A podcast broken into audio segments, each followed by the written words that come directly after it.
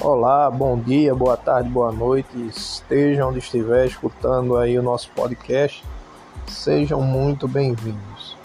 A pergunta que eu tenho para vocês hoje é a seguinte: você é uma pessoa difícil?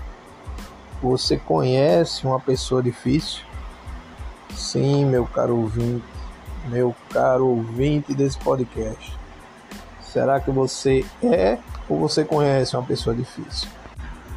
Na Bíblia nós conhecemos uma pessoa que foi um patriarca e era realmente bastante difícil. Essa pessoa chama-se Jacó. O próprio nome Jacó em hebraico significa suplantador, enganador, aquele que puxa pelo calcanhar. Daí você já tira como era a personalidade de Jacó. Jacó era um grande homem de Deus, mas também era um homem difícil de lidar. Lá no texto bíblico diz assim: Pela fé, Jacó, quando estava para morrer, abençoou um dos filhos de José e, apoiando sobre a extremidade do seu bordão, adorou. Como a gente já disse e repetiu, Jacó era um homem difícil, mas Deus era o seu Deus. Como diz o salmista: O Senhor dos exércitos está conosco o Deus de Jacó é o nosso refúgio. Na verdade, Jacó, ele fez muitas coisas sozinho. Ele usurpou o direito da primogenitura do seu irmão Esaú, que era uma espécie de, digamos assim, testamento que ele tomou do irmão.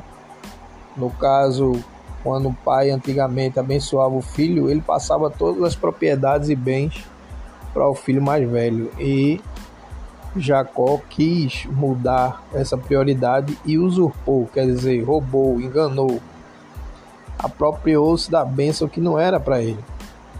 Ele também mediu forças com seu sogro Labão. Ele era um homem muito diferente do seu pai Isaac e do seu avô Abraão.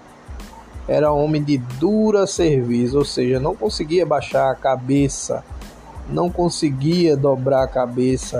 A serviço você sabe, né? É aquele músculo do pescoço. Não baixava a cabeça para ninguém, era altivo. Carregava na sua personalidade é, o ego em suas quatro dimensões.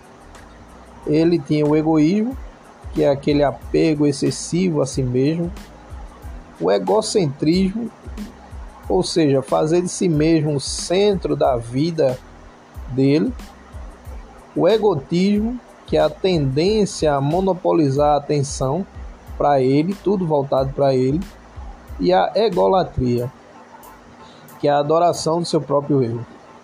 Jacó era uma pessoa desse jeito. Será que você está se reconhecendo aí? Eu me reconheço em muitas coisas.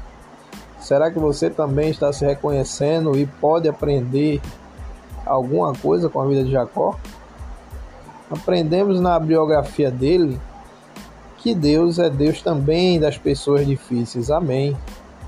Se você, como eu e como Jacó, é uma pessoa difícil, não perca a esperança. Deus é suficiente para pessoas difíceis.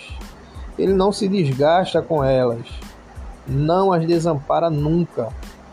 E melhor, domina todas elas. E por fim, Deus usa também as pessoas difíceis no seu reino. Peça a Deus que lhe ajude a amar as pessoas difíceis no seu cotidiano.